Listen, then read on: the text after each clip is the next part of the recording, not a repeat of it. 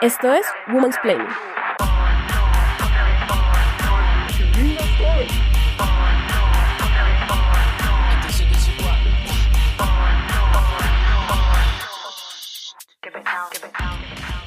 En época mundialista, colectivos feministas nacionales han puesto a circular la siguiente cita del columnista Adolfo Sablé. Yo no le creo a una mujer que hable de fútbol, punto. Puede tener sentido lo que dice, puede tener razón, hasta puede saber más que cualquier hombre, pero no le creo, simplemente porque no le sale natural. Hay quien dice que muchas mujeres se las dan de interesadas por el fútbol para caerle a los tipos. Cierto o no, les digo que esa táctica no funciona. Al revés, una mujer que le gusta el fútbol da miedo. Es tan anormal como un hombre fanático de los descuentos de Forever 21. Como bien lo saben, Women's Planning es un podcast hecho por mujeres anormales y que dan miedo. lo que nos interesa en este podcast es debatir y cambiar un poco los sesgos ignorantes y machistas de personas como este señor. Entonces, hoy de final de temporada, en toda esta fervor mundialista, tenemos a dos invitadas, cada una más espectacular que la anterior. Tenemos a Ana María Cardona García, especialista en medicina deportiva, trabajado en la selección Colombia femenina. Hola Ana María. Hola, ¿cómo están? Y tenemos a quien yo creo que se va a tomar los micrófonos y va a ser la conductora de este podcast porque yo me declaro completamente ignorante frente a este tema. Mi querida y espectacular Cindy Elefante. Hola Cindy. Hola, hola, ¿cómo están? Entonces, según lo que hemos hablado en Camerinos, tenemos aquí a una volante que es Cindy y una defensa que es Ana María. Ya me explicaron todo eso. Estoy intentando entender porque, como les estaba comentando antes de que comenzáramos a, a planear este podcast, para mí el fútbol, o sea, mi relación con el fútbol es que cuando yo era niña, mi primera Barbie fue una Barbie futbolista. Y a mí eso me parecía lo más espectacular que había. Y me acuerdo mucho de ver películas gringas como las gemelas Olsen y esas cosas que a mí me gustaban en donde ya jugaban fútbol, entonces mi sueño era jugar fútbol y mi papá no me dejó. Y ahí también comenzó mi primera rebelión feminista porque no entendía, o sea, se me hacía completamente absurdo que no me dejaran jugar fútbol. Y él nunca me daba ninguna razón, creo que no me ha dado ninguna razón, papá, por favor. Hasta el día de hoy. Hasta el día de hoy nunca me dijo. Y también, bueno, otra cosa real es que yo soy muy tronca para los deportes, entonces digamos que no persistí en ese sueño, lo dejé pasar y me fui a leer, pero Luego hablando con mucha gente, me ha pasado que tienen ese mismo recuerdo de sus papás no dejándola jugar fútbol. Sí, yo creo que ese es como el común denominador de, de la mayoría. Creo que es, es, es muy son muy pocos los papás que, bueno, no, ahorita yo creo que está empezando Sí, yo creo que ya cambió, pero el tiempo que nos tocó a nosotras, eso era lo, lo común, o sea, uno jugaba porque le gustaba, pero que te apoyaran era exótico. Sí, no era nada. Creo que los papás, pues mis papás, tú me contabas ahorita que tus papás tampoco al principio iban mucho a apoyarlos. Eran como que, yo creo que ellos pensaban que era como una tapa que uno quemaba y es como, ay, sí. Vaya, hasta que se raspe. Ah, sí, ah, bueno, que esa era la otra crítica. Mi mamá me decía, como es que usted va y se vuelve esas piernas una nada, cuando usted crezca, se acordará de mí. Sí, eso, obviamente el fútbol no es de mujeres. Y pues nada, yo creo que todas y dimos la pelea hasta, hasta el sol de hoy. Que ya... Sí, ahora, pero me alegra por la generación que está quedando ahorita, que ven las cosas ya diferentes, ya en el colegio. Yo empecé cuando estaba octavo, 14 años, muy tarde, para lograr alguna profesión, algo de eso. Pero las niñas de ahorita es un cuento totalmente diferente. Empiezan muy chiquitas, les ha tocado una buena época para si quieren y sueñan con ser futbolistas, poderlo lograr sin, sin tantos obstáculos. Y creo que la historia también de muchas de, digamos, de nuestra generación y las que están también, las que pusieron las semillas eran como, yo empecé jugando con hombres, muchas se formaron, fue jugando con hombres, pues yo jugaba sobre todo cuando era muy pequeña con mi hermano y los amiguitos de mi hermano en el barrio. Y de hecho creo que eh, las historias de todas, y, y si uno empieza a mirar como, sí, yo jugaba mucho con hombres, hombres porque no habían equipos femeninos. Y es que decías eso, no habían equipos femeninos y uno tenía que empezar a jugar. Pero eso, ahora que estás hablando de eso, me acuerdo mucho de un post que hizo Catalina Ruiz Navarro hace poquito sobre el fútbol mixto, en donde sí tiene algo de razón, o sea, si queremos paridad en el fútbol, pues uno de los caminos para lograr la paridad es que haya juego mixto en igualdad de condiciones y no tendría ningún problema. Y digamos, escuchándolas a ustedes como con sus historias de orígenes futbolistas, pues sí, o sea, finalmente estas ligas fragmentadas hombres y mujeres sí son un constructo social al final, pues porque los niños son niños y los niños van a jugar donde esté la pelota sin importar quién es quién. Luego comienza como todas estas otras ideas de género a jugar un poco en la separación, ¿no? Y me imagino que también debe haber un tema como de es que los niños son muy bruscos, le van a pegar duro a las niñas. Yo quiero ahí abrir un debate. Por Ahí favor, aprovecho. Es mi hermano, pues lo abro, lo abro, digamos, indirectamente, y es mi hermano siempre me ha dicho, bueno, siempre, siempre teníamos como este debate de diferencia en- entre cuando hablábamos de equidad de género o de igualdad de género, él siempre me decía, pero hombres y mujeres somos diferentes, por eso los deportes están divididos en dos, no solo en el fútbol, sino en todos, porque es que los hombres som- somos físicamente más fuertes. Entonces, en ese orden de ideas, pues yo no, pues obviamente, es decir, creo que se tiene que igualar, el igualar las condiciones, pero yo no sé qué tanto que se haga un torneo mixto o que se hablan, pues que haya competencias más como aficionadas, bueno, vaya y venga, para que ellos también vean que las mujeres juegan fútbol y creo que hay muchas que los dejan a todos con la boca cerrada. Pero, no sé, tú que eres de- desde la parte deportiva, ¿qué tanto podrías Yo sí creo hablarnos? que fisiológicamente pues hay diferencias que uno no puede negar y que eso se ha estudiado a través de la historia. Sin embargo, digamos, ¿qué tanto es causa de que verdad seamos diferentes o que a los hombres competían mucho más temprano en olímpicos, en pruebas físicas que necesitaban por evolución que uno se adaptara y fuera mejor? Entonces, pues claro, nosotros nos llevan 50 años al menos de actividades competitivas, obviamente van a ser más rápidos, su más biotipo veloces. es- Sí, ya están desarrollados para eso. Sin embargo, pues nosotras estamos también preparadas para la reproducción y eso hace que nuestras características fisiológicas sean diferentes solo por ciencia. Pero lo que hablábamos eh, me parece muy interesante. En una liga amateur y recreativa, el torneo mixto sería muy interesante y creo que es donde más espacio se ha podido ver.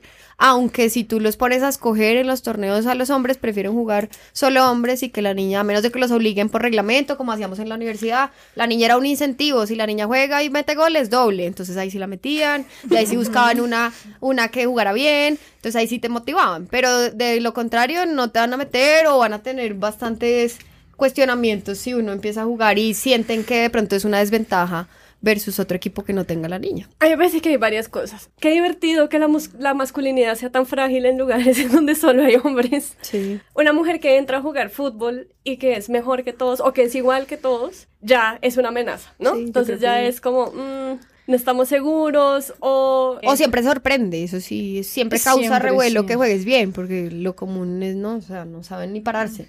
Entonces siempre, ah, la paraste bien, wow, es Y como... te aplauden todos. y es Ustedes como- llevan jugando, no sé, 20 años, o sea, tienen... Sí, no vamos a decir la edad. Sí, digamos que muchos, muchos años y, y con los niños siempre, siempre es esa, esa sorpresa. Y uno, y pues a mí me gusta, más allá de, de- de jugar con hombres o con mujeres, a mí me gusta mucho jugar y yo sí me voy a, a cualquier, a cualquier picadito que me A inviten, a lo que salga, yo, yo allá, allá caigo. Y pues nada, hay una cosa que a mí no me gusta jugar con hombres y es eso, y es que a veces cuando eres la única mujer es como, ellos a veces son muy individualistas y prefieren como más por competencia y porque en su cabeza quieren sacar a relucir sus habilidades, entonces son muy individualistas. Los hombres usualmente cuando uno juega como en parchecitos son muy individualistas, entonces a veces a uno como que lo, lo dejan ahí, lo dejan en visto y no, no le pasan el balón. Y eso sí, eso es lo único que Sí, me aburre. Y a veces también no me gusta que como uno es mujer, es decir, yo no pretendo que me entren a matarme, pero también como que siento que no me cubren con la misma intensidad o Sí, o que, que no hay- te quieren abrir el no te abren el brazo, entonces también como que te entran con cuidado, ay, porque eres mujer y, y pues a las Tampoco. mujeres no se les pega con el petróleo rosa. A ver, no, pues no. A ver, si vamos a competir, pues com- y cuando le pegan a uno y me pegan, pues nada, es un deporte de contacto, siga jugando y son como, ay, qué pena, oye, en serio, no pasó nada, pues a ver, estamos jugando fútbol. Es que yo creo que aquí se abren muchos temas que hemos discutido en el programa y que son para pensarlo como desde, la, desde el ángulo feminista de la vida, que es el ángulo que a mí me gusta. Y es, en primer lugar, la idea, o sea, según lo que ustedes están diciendo, porque como repito, nunca en mi vida me he parado en un campo de fútbol, ni de básquet, ni de voleibol, ni absolutamente nada. Siento que lo que ustedes están hablando también va un poco más hacia que la disparidad es más mental que física. Lo que se siente es realmente una idea de que las mujeres no están capacitadas para competir al igual que los hombres, a pesar de que los hombres tengan la evidencia empírica, cuando tienen la evidencia empírica de que la mujer es buena, es como, wow, qué excepcional, cuando realmente no es necesario si son personas que han estado jugando fútbol desde hace mucho tiempo. Pero entonces esa idea de, digamos, mente sobre cuerpo también me lleva a otra discusión. Me interesa como planteársela a Ana María porque no sé y ella tiene aquí el conocimiento de la ciencia. Y es esa idea de la fuerza. Porque muchas veces en discusiones feministas se habla mucho de que sí, necesariamente el hombre es mucho más fuerte que una mujer. Digamos, si un hombre a mí me ataca en la calle, necesariamente va a ser mucho más fuerte. Sí. Esto era muy interesante cuando yo estaba en, la, en el posgrado de medicina del deporte porque una de las charlas era diferencias de hombres y mujeres. Pero si una mujer entrena, puede sobrepasar las cualidades de cualquier hombre que no entrene. Entonces era lo que yo les decía, sigan no entrenando, que yo seguiré trabajando por mi fuerza. Eso hace que las cosas se equiparen un poco. Obviamente si tú pones a los mismos dos sujetos con el mismo nivel de entrenamiento a levantar un peso, pues el hombre tiende a tener más fuerza, más agilidad, más, más potencia. Y eso es algo, digamos, biológico que uno no puede cambiar. Pero sí podemos entrenar y ser lo más fuerte que podamos. Y vas a ganarle a muchos hombres si es que eso es lo que nos interesa. O, o vas a sentirte también más empoderada, que eso hace parte como de las cosas que uno gana con el ejercicio. Uno se siente empoderado, ya no me siento que estoy en debilidad o en una situación de inferioridad porque siento que dentro de mí he trabajado para ganar esa fuerza que tengo. Está como este concepto de, de por qué es machista darle la silla a la mujer en el bus. Y es como, hey, pues porque pues, detrás de esto estás pensando, ay, pobrecita la mujer delicada, Tiene que se tiene que sentar, que no tiene fuerzas en No sus piernitas. sostenerse. No, le, ay, no, no puede llevar al mercado, pobrecita. Venga, yo le ayudo. Y es como, hey, no, yo quiero estar acá. Obviamente uno puede ay, negociar si está mamá y decir, ay, sí me siento. que hay veces uno lo hace, pero si uno, me estoy contradiciendo, pero creo que el orden de, la- de las ideas es como, no, yo no quiero esa silla, yo también puedo, tengo las mismas capacidades que tú y puedo abrir mi puerta y puedo llevar el mercado y puedo como hacer todas estas labores que siempre es, que se ve como esta figura de la mujer delicada, que es la que a mí menos me gusta. Y sí, y que es completamente falsa y que realmente siento que es más una proyección del patriarcado y la masculinidad frágil que cualquier otra cosa. Eh, pues porque, como dice el señor Sablé en lo que leí, una mujer da miedo. Y sí, o sea, la mujer debe dar miedo cuando va a quitarle el trabajo a un hombre porque no está en capacidad de hacer su trabajo bien, porque no está entrenando, porque no está haciendo las cosas como debe ser. Entonces, digamos que sí, tengan un miedo, señor Sable, por supuesto. Esto es Woman's Planning.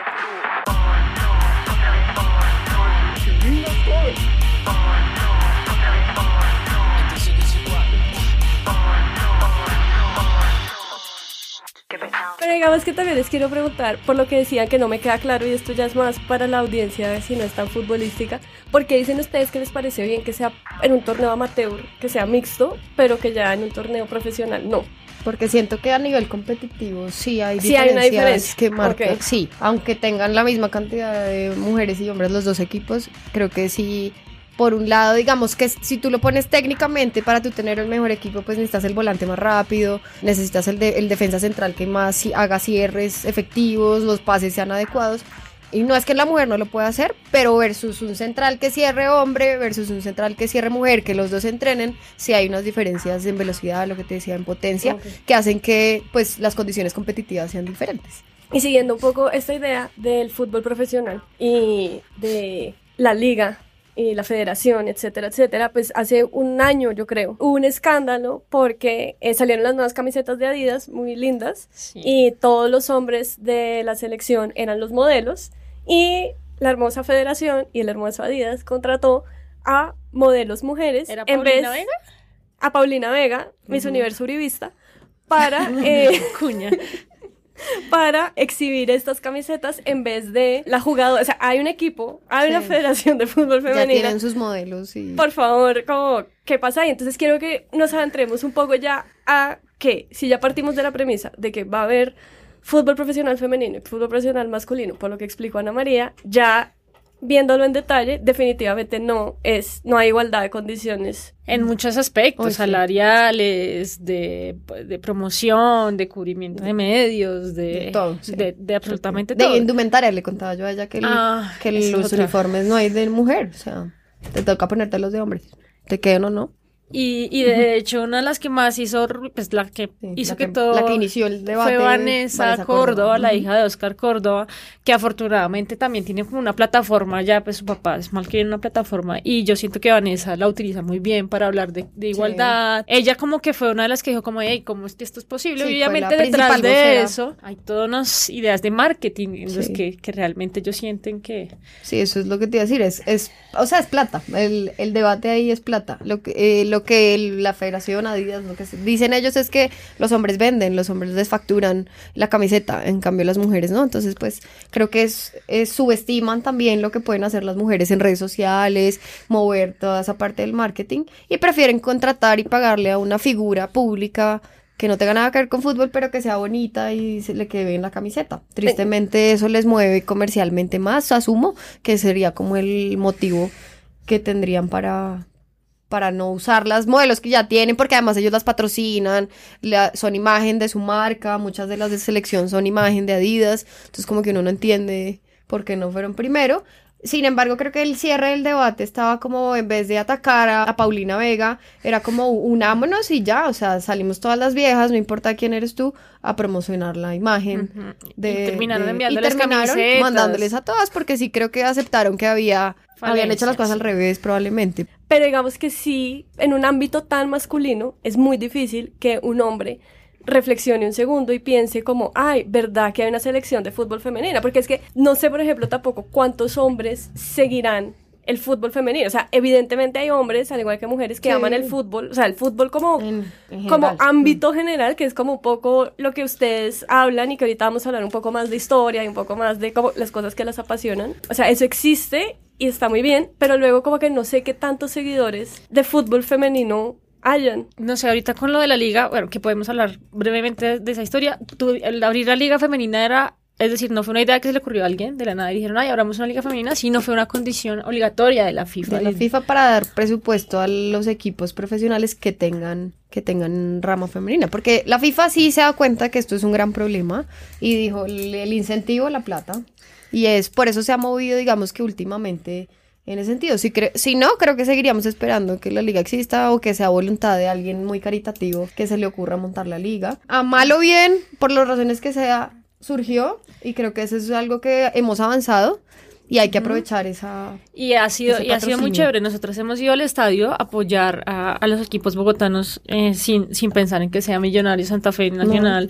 Eh, como que hemos estado muy, muy pendientes de eso. Fuimos hace un año a la final, Santa Fe Huila, que ganó Santa Fe, y se, se batió un récord de asistencia al, estadio. Eh, para un partido femenino profesional se, se batió un récord y fue como noticia en, los medios. Entonces esto fue muy chévere y dijeron como, hey, sí, hay que volver, hay que seguir. Y este año que fuimos a la semifinal, que era Santa Fe contra Nacional, Nacional el año pasado no tenía equipo, tenían dos años máximo para que todos los equipos profesionales sacaran su lado femenino, su equipo femenino. Y este año la semifinal fue Santa Fe Nacional. Y había una cosa muy chévere, a mí me gustaba, estar en las gradas. Y hay muchos que son muy hinchas de su equipo y fueron a apoyar. Mm.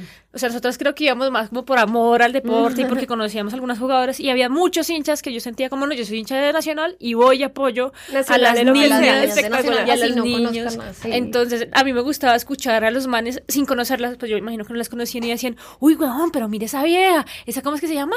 Ay, sí, ah, esa es Lady Andrade. Uy, es que esa vieja, ¡Ey, dame un hijo! Y igual, como, como el mismo comportamiento pero ya pues como viendo mujeres y apoyándolas y eso me gustó. Obviamente no eran tantos hombres los que había haciendo eso pero pero estaban ahí. Yo creo que hay muchos hinchas que, que están detrás del equipo y no necesariamente de no yo creo que sí. O sea al igual que con los debates de paridad en todos los otros campos en el campo legislativo, en el campo del arte, en el campo judicial, etcétera, etcétera, sí creo que es necesaria la paridad en una ley para que comiencen a haber cambios y para que se comiencen a ver cosas, porque es que sin la FIFA no pone esa ley, no abre este espacio, no descubren que da plata y no la apoyan. Digamos que... Lo que decía, por las razones que sea, surgió, hay que aprovechar que que está ahí y que se puede explotar de todas las, maneras. Y creo que los equipos se están dando, de dando cuenta de eso, aunque digamos que ellos tenían incentivos para fomentar la asistencia a los estadios, como que la, la boleta fuera más barata o que te sirviera para el partido femenino y masculino. Digamos que ese campo todavía no,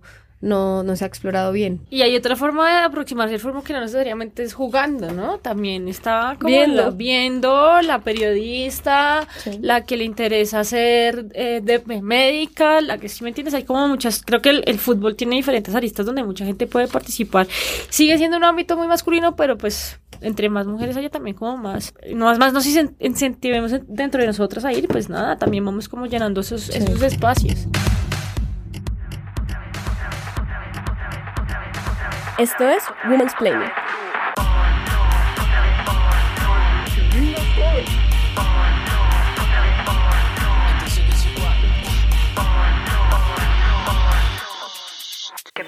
Ustedes me estaban contando la historia fascinante del fútbol colombiano femenino, que la verdad que es súper enganchada y quiero compartirla con nuestros oyentes. Vimos que la primera selección de fútbol masculino fue hecha en 1938, la primera selección de fútbol femenina fue hecha en 1998.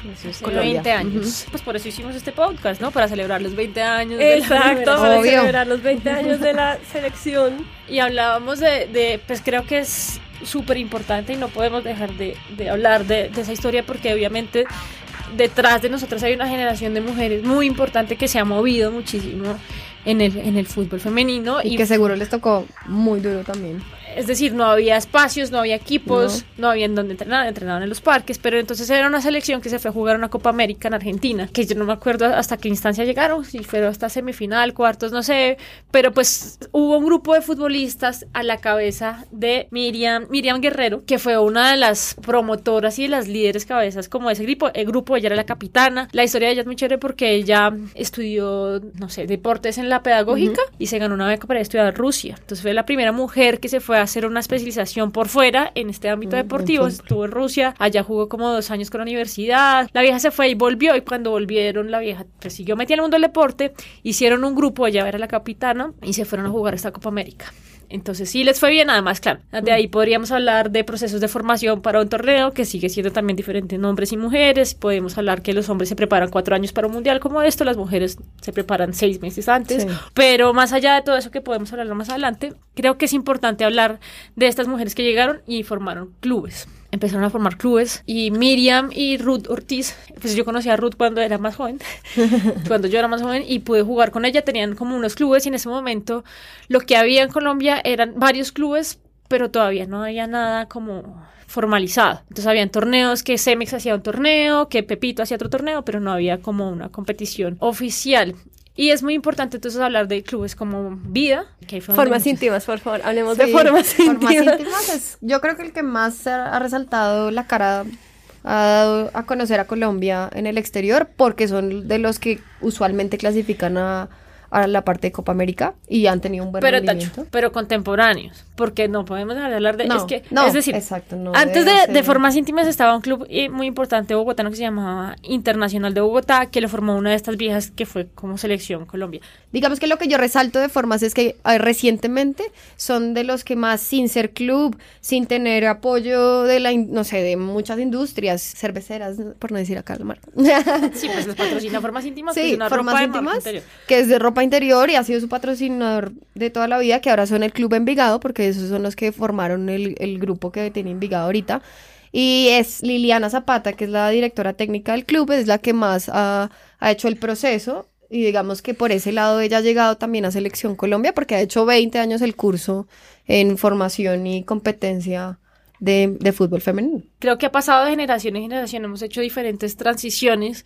A mí me encantaría, por ejemplo, ten- haber crecido en una época en la de hoy, en la que había, en la que no me tocaba jugar con niños, sino que habían, que había liga, que había categoría infantil, preinfantil, infantil, juvenil y mayores, que es como el, el- el proceso que uno tiene que seguir. Antes era categoría No, única. única. Masculino siempre había sub 15, sub 16, sub 17, sub 21, Sí. mayores y femenino única. Incluso cuando competimos en liga así era, o sea, es la única categoría que podíamos acceder. también es importante decir que las que, digamos que las que fueron hijas de ese proceso de selección Colombia, que fueron partes de formas, como esa generación de formas íntimas, fue, vino después, creo que un boom, o como cuando más atención de los medios tuvieron fue en el 2003-2004, cuando fueron cuartas en un Mundial En- Sub-17. Que las denominaron superpoderosas. Que fueron las superpoderosas. Ah, las chicas superpoderosas, Las chicas superpoderosas. Entonces, claro, ahí eso obviamente empieza a llamar la atención, que la goleadora, Mm. Que estaban en esa generación, las que ahorita ya son profesionales. Entonces, claro, estas niñas se formaron, fueron y estudiaron, y ahorita muchas son profesionales, pero pasaron como por ese ciclo.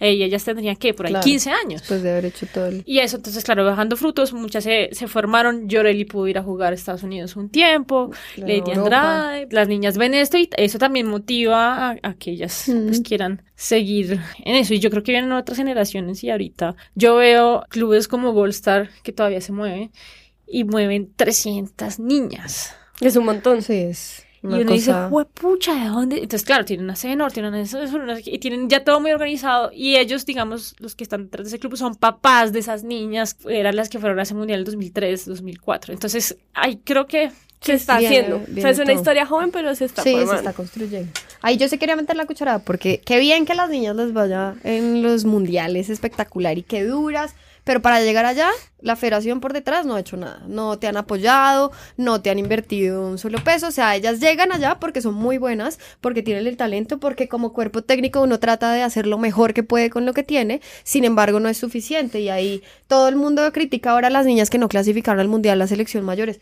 Pero es que detrás de eso hay muchas deficiencias, nos falta plata, que le inviertan tiempo, que se dediquen a formar un grupo de cuerpo técnico competente para lo que está haciendo, porque siempre ha sido el mismo, el que trabajó en hombres, en selecciones Colombia masculina, entonces él es el que va a llegar allá sin conocer el grupo, sin conocer lo que se trabaja en Colombia de fútbol femenino, porque aún creo que sí falta por la parte de federación, darle la importancia que esto merece. Clasificar al mundial les representa a ellos plata y no están invirtiendo en preparación lo que eso puede representar. Entonces, digamos que tenaz que no clasifiquemos, pero sería, sería muy contraproducente para las niñas clasificar sin que la federación haya hecho un trabajo antes de eso, porque entonces lo que asumirían es que ellas no necesitan plata, o sea, ellas pueden llegar allá Ellas solitas sin pueden. hacer No, el mayor esfuerzo, sin las- dedicarles trabajo, ni tiempo, ni plata. Entonces, creo que el mensaje es eso, preparémonos bien, así como se hace con los hombres, porque un mundial de categoría es algo que representa para el país muchas cosas,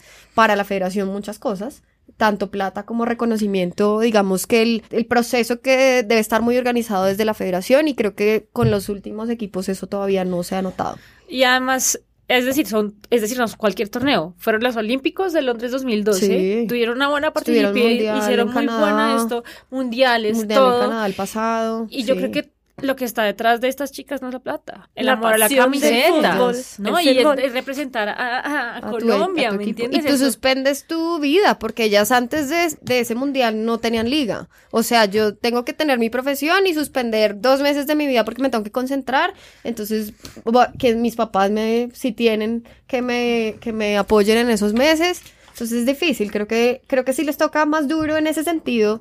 Porque sin tener liga han logrado cosas muy importantes para el país sin tener un apoyo suficiente. Sí, la, la liga, la liga es una cosa muy nueva, pero y si tú te pones a ver las historias detrás de eso, digamos la historia de Lacey, que jugaba descalza en Lorica, la historia de Usme, que por ejemplo, digamos, acá fue boom, Falcao, se jodió el ligamento cruzado, Sí. no pudo ir al mundial, no sé qué. Catalina Usme se ha jodido Lleva el mismo tres- ligamento Tres operaciones. dos veces y ha ido igual a competir y es la goleadora de la selección Colombia. Es decir, pucha, obviamente los hombres hagamos de bombo, pero es que miremos también para el otro lado. Y nuevamente, ¿con qué? Son personas que se van caminando una hora hasta el lugar de entrenamiento y que tienen otras circunstancias que también es como, eh, bueno, ahorita ya están eh, en la liga, Mm. pero también tenemos que decir chévere de liga, pero nuevamente los pagos son... No, y hay liga seis meses. Lo triste, estas chinas acaban su ciclo competitivo, no clasificamos al mundial. ¿Qué hago los siguientes seis meses? Pero el resto se quedan quietas. ¿No? En la casa o, o Y eso es una cosa que pasa mucho también. Entonces, claro, como antes no, como es una cosa que no estaba profesionalizada, entonces uno qué hace, Uno, entonces, y pasa también mucho en torneos de microfútbol. Muchas mujeres viven de eso. Entonces tiene su trabajo. Entonces, por ejemplo, Mm. yo voy, trabajo todos los días, entreno miércoles de 8 a 10 de la noche, jueves y viernes de 8 a 10 de la noche, y voy y compito sábados y domingos. Tienes que tener como tres Mm. cosas para poder hacer lo que quieras y poder baterte, porque obviamente de fútbol solamente no lo, pues no se puede. Y los pagos ahorita son muy bajitos en la liga profesional. ¿Y qué están haciendo? Que creo que eso es, un- pues no sé, es un error, es, es difícil porque les están pagando un mínimo y están dejando de lado la posibilidad de o de estudiar o de trabajar o muchas han dejado sus trabajos por ir a ganarse un mínimo. Y es triste porque entonces nuevamente son solamente seis meses, no te pagan lo mismo, pero hay liga. Entonces, no sé, creo que Sí, tiene hay un balance ahí extraño que también volvemos a lo que estábamos hablando antes, que si no son consideradas tampoco como modelos en el sentido de que pueden llevar patrocinio, pueden mover gente que compre las cosas, se les están también coartando esa posibilidad, entonces no hay otras formas de ingreso, etcétera, etcétera. Entonces sí, nuevamente la gran discusión por la paridad salarial en este caso se amplifica bastante. Esto es Women's Planning.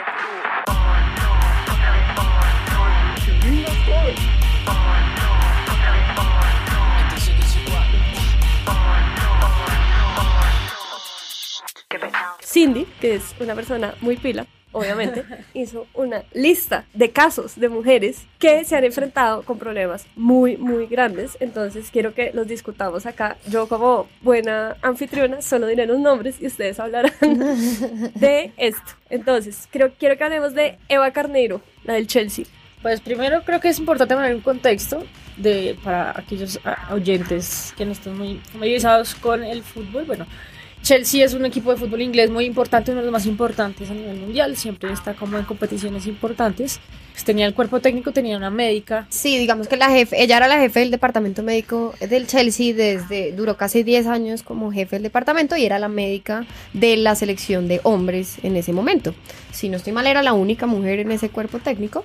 Y digamos que por 10 años pues nunca uno conocía que haya salido a la luz algún problema. Todo digamos que hizo un boom fue cuando en uno de los partidos decisivos ella decidió atender a un jugador que necesitaba atención médica y por esa, por hacer su trabajo literalmente, eh, Mourinho que era el entrenador le gritó que era una hija de puta y que no sabía y no conocía del juego que se estaba... Que no entendía el fútbol. Que, no entendía. nuevamente, al lo mismo, es una mujer, obvio. Obvio, no tú no entiendes, no sabes.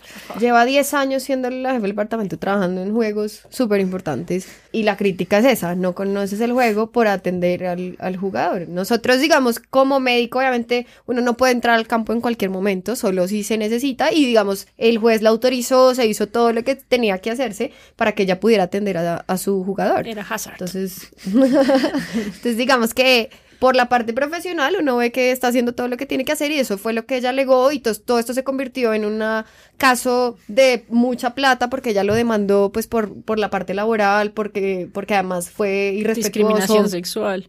Porque sí, se, se volvió un, un gran caso mediático. Digamos que inicialmente le ofrecieron que se quedara callada por una plata, una importante suma de plata, y ella dijo, no, o sea, no me interesa que me den mucha plata, me interesa es que tu Mourinho aceptes que las médicas y las, uno como miembro del staff médico puede hacer su trabajo y no por ser mujer no me vas a decir que no conozco el juego cuando llevo 10 años haciendo este trabajo. Y terminaron cediendo, terminó, el club terminó haciendo un comunicado diciendo que qué pena, lamentamos todos los efectos que pudimos más, sí, como el, daño disculpándose. Bueno, la segunda mujer que nos trajo Cindy para hablar sobre mujeres en el cuerpo técnico es Iva Olivari de Croacia. Pues creo que este fue sobre todo sonó mucho en, en Twitter, ¿no? Porque pues sorprendía ver en las fotos, creo que fue en el partido Croacia-Argentina ahorita el Mundial, en el que dijeron como hay una vieja en el cuerpo técnico y entonces la, la, historia de esta, de esta mujer es que es la, la jefe del equipo de Croacia, lleva muchos años también como desempeñando este cargo, pero solo hasta Croacia también clasificó el Mundial de Brasil 2014. Ella ya estaba trabajando en el cuerpo técnico y no la dejaban sentarse en la banca, en el banco en el banco. Entonces después fue hasta la Eurocopa del 2016 la dejaron y este es el primer mundial que a ella la dejan sentarse ahí aunque haya desempeñado este rol hasta tanto tanto tiempo. Entonces ella es la que hace la logística viajes es la que organiza todo y son digamos que muy pocas las mujeres que se ven en estos cargos. En el Bayern Múnich también hay otra mujer que tiene este mismo, este mismo rol, digamos, también desempeña este papel en el equipo y también como que llama la atención por ser mujer, por su belleza, por ser mujer y por lo, por lo que ella hace. Entonces, pues no sé, da, da, mal genio que haya como todos estos sesgos y también que llame la atención. En España también hay otra mujer que, que también lleva mucho tiempo con la selección, que es la, una mujer que estaba ahí incluso cuando España fue campeón del mundo, como que estaba en todo el proceso y estaba ahí, pero no las visibilizan mucho. ¿Y ustedes qué creen que hay detrás de esta lógica tipo ISIS? De que las mujeres no pueden ser vistas en la cancha. Son jerarquías, son masculinidades frágiles nuevamente, son... que hay muchos intereses detrás de eso. Uno, cualquier persona, hombre o mujer, quiere estar ahí. Si eres amante del fútbol, quieres estar ahí. Y pues detrás de la federación hay mucha gente trabajando y yo creo que incluso nosotros vemos eso en el fútbol femenino. A pesar de que el cuerpo técnico sí tenga mujeres, igual muchos de los que ocupan ese cargo delegado o la parte administrativa de la federación van a ser hombres, pues porque en la junta directiva de federación solo hay hombres, entonces solo van a mandar un hombre, no importa la, la junta, no importa la competencia o el evento que sea. Entonces creo que sí hay muchos intereses, no sé, políticos, económicos detrás de eso. Y pues para, para ella llegar ahí, no solo tuvo que hacer bien su trabajo como cualquier otra persona, sino pues darse la importancia y, y lo digamos que lo que hay que se, como resaltar es que la están poniendo ahí y que eso es un gran avance, a pesar de que falte un montón, obviamente. Pero digamos que yo sí pienso que es algo positivo porque hay muchas mujeres que cumplen esa, ese papel en diferentes federaciones y tristemente todo es tras bambalinas, nunca van a salir ahí en el banco o en la pantalla. Igual es, es muy extraño porque justo cuando vimos ese tweet de esta mujer que por fin la habían dejado sentarse. Sí, ese es el titular. Luego, cuando uno sí comienza a ver todos los partidos de fútbol, sí es bastante extraño y bastante anacrónico ver cómo es un lugar enteramente masculino. Ya para este punto de la humanidad, 2018, casi todos los lugares están públicos, están permeados por mujeres, se busca igualdad, etcétera, etcétera. Digamos que los grandes escándalos son cuando no hay mujeres, cuando no hay diversidad, pero el fútbol sí parece ser como ese lugar que se acaba blindado ante eso y es como, ah, sí, solo son hombres. Es que yo creo que todavía hay muchísimo, muchísimo machismo y como es algo a ver, yo creo que la imagen física del macho fuerte, poderoso, grande, todavía está muy permeada en el fútbol. Todo, no solamente dentro del campo, sino fuera del campo. Entonces, no sé, digamos, nada más viendo a, Osorio, técnico de México, cuando hablaba sobre Neymar y decía como, a ver, este es un deporte para machos y no, ya. uno queda como, como así, como no hay que estar llorando en la cancha, como así, que estás diciendo que es un deporte para machos. Entonces, creo que de alguna forma eso se vuelve como unos círculos que ellos mismos cierran y que ellos dicen como no, una mujer seguramente es débil, una mujer no entiende, una mujer no sabe. Y si sabe, yo voy a poner a mi amigo porque también termina siendo una cosa de, roscas. Y lo que, digamos, han criticado muchas veces es que los propios, digamos, técnicos dicen que el ambiente en el camerino puede cambiar, si ella va a estar ahí, o no sé, no sé qué es lo que creen que pasa, pero acá hay un gran ejemplo y ese Millonarios que tiene una médica como la jefa del departamento en, en, el equipo profesional masculino. Y no ha cambiado nada, han sido campeones con ella, el ambiente laboral no ha pasado nada, ella en su camerino hace su trabajo, no tiene que llegar a mirarlos en toalla ni nada, como cualquier otro profesional, digamos que eso no, no hace que las cosas cambien. Y es más, yo creo que es más eso, cambiar esa mentalidad de los hombres que sienten que hay una presencia extraña, simplemente es un profesional que está haciendo su trabajo en ese momento, no tiene por qué cambiar que sea hombre o mujer. Que eso también nos lleva a hablar de, del caso de la chilena. Sí, eso iba a decir, pero gracias Cindy por ser mejor conductora que la conductora. Eh, Paula Navarro, que es un caso que me parece súper interesante. Por favor, muchachas.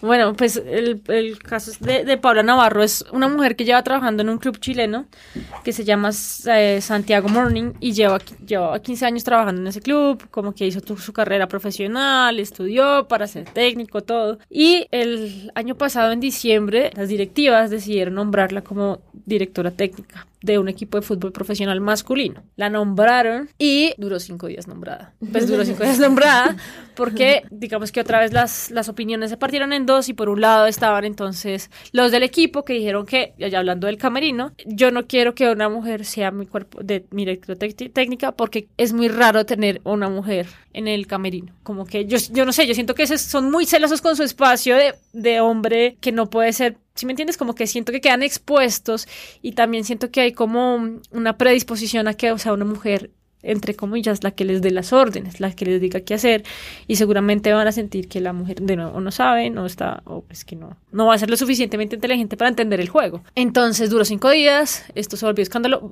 Tú me dijiste que Vidal salió a, a, defenderla, sí, un par de jugadores salieron a defenderla, pues para que la mantuvieran en, en su, su posición técnica, pero no, no fue así. No fue así y terminó siendo que no está mal, que también digamos que ahí va dando la batalla, siendo asistente técnica y hasta el sol de hoy sigue siendo, ah, lleva pues desde diciembre hasta, hasta hoy, sigue siendo asistente técnica del, del equipo. Entonces otra vez ahí obviamente está abrido el debate, las opiniones. Ella decía que a mí me parecía muy, muy importante y era que no se trataba de que se volviera un espacio meramente femenino, sino que era un espacio en el que tanto hombres y mujeres se podían complementar para hacer lo mejor posible dentro de sus labores y sacar como lo mejor del cuerpo técnico, que se complementaran para ir más, pues para ser mejores. Sí, digamos que ahí FIFA ha tratado, hay que resaltarle que en los últimos años se ha dado cuenta de esa inequidad que hay en el campo laboral y ha tratado de hacer esfuerzos, por eso estamos viendo más mujeres miembros de, del cuerpo técnico, ya sea en el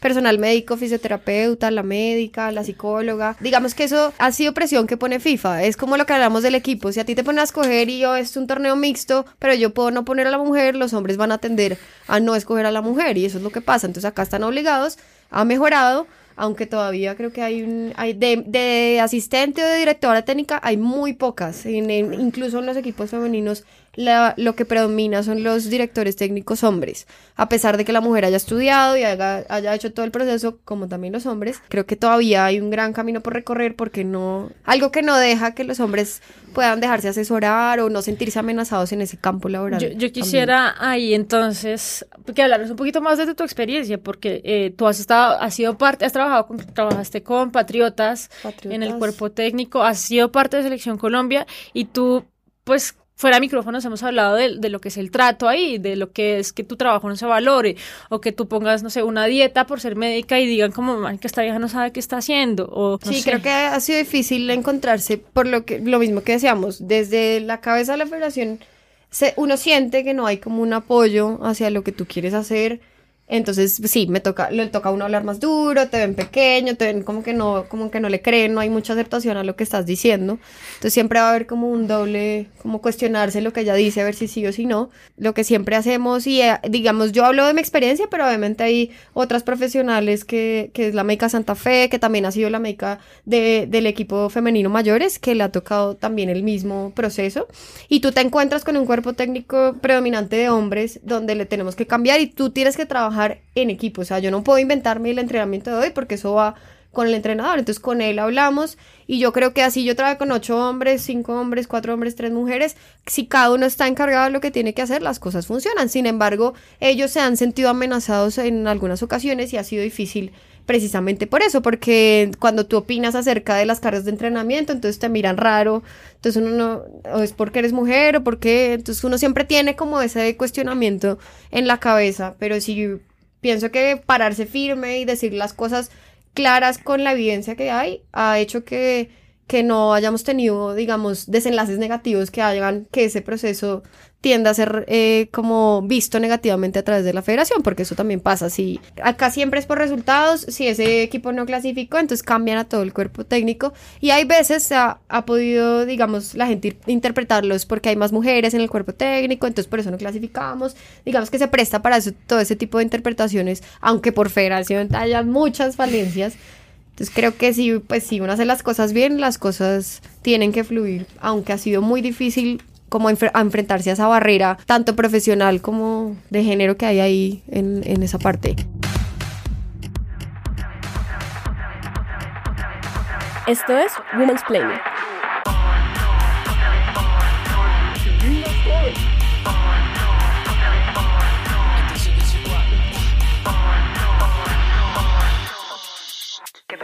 Que es un poco lo que le pasa a las mujeres en todos los aspectos Sí.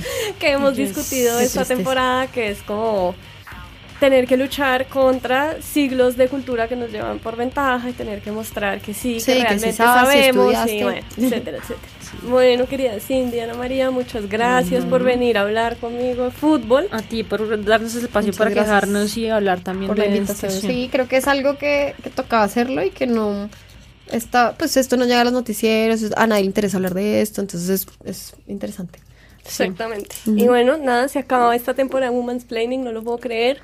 Sacamos tiempo para hacer como ocho capítulos. eh, gracias a Corde, FD, porque, por ser el futuro, a Dayan, que es todo, a Payán, a María Elvira, que nos hace todas las gráficas. Y tenemos una sorpresa, y es que vamos a hacer un concurso para celebrar que se acabó esta temporada. Entonces queremos que nos comenten en nuestras redes sociales y en las redes sociales de Me Gusta Leer Colombia, porque la casa editorial Penguin Random House, que es la mejor casa, realmente siento que tiene buen gusto.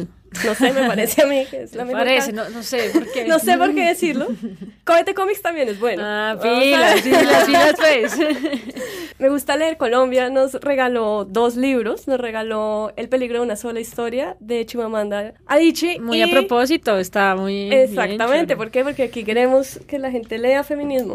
También nos regaló Teoría King Kong de Virgin Despentes. Eso. Entonces, si se quieren ganar estos libros, por favor, comenten en los videos que vamos a poner para patrocinar este gran capítulo. ¿Qué aprendieron? ¿Qué les women's planeamos esta temporada?